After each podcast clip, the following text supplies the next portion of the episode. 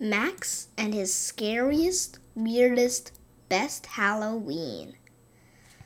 The last day of October, my favorite day of the year, it's approaching. It's closer. It's finally here. I got into my costume, a monster with tangerine ears.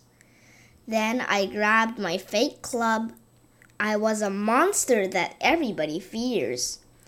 I went down Maple Avenue and then turned into Starlight Street. A bunch of teenagers were singing. I was getting into the Halloween beat. For 30 minutes I paced.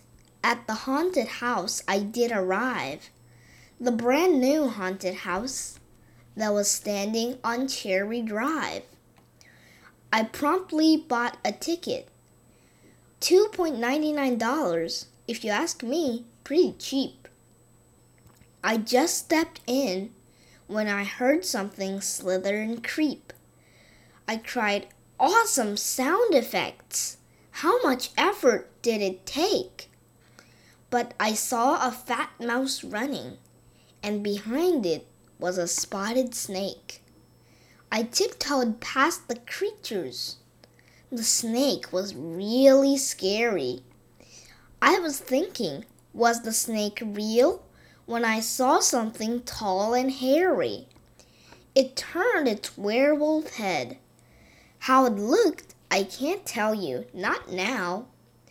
I was backing away slowly, for the werewolf let out a howl.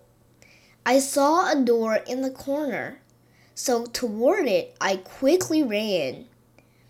I went through the door when I gasped, Oh man! An actual sized vampire was standing on a big ship's deck. Before I knew anything, it swooped down on my neck. I quickly dodged my head. I didn't want a bite. I saw a trapdoor on the ground so I sprinted with all my might. I went down the ladder and I saw a spider hanging from the roof. It was gigantic and it knocked me to the ground. I cried out, Oof! I held my club with my eyes closed and smacked the spider's head. It cracked apart, but there was no blood. Sweets came out instead. I grabbed as many as I could hold, and those sweets were able to last a week. I stood up and looked around. The exit I did seek.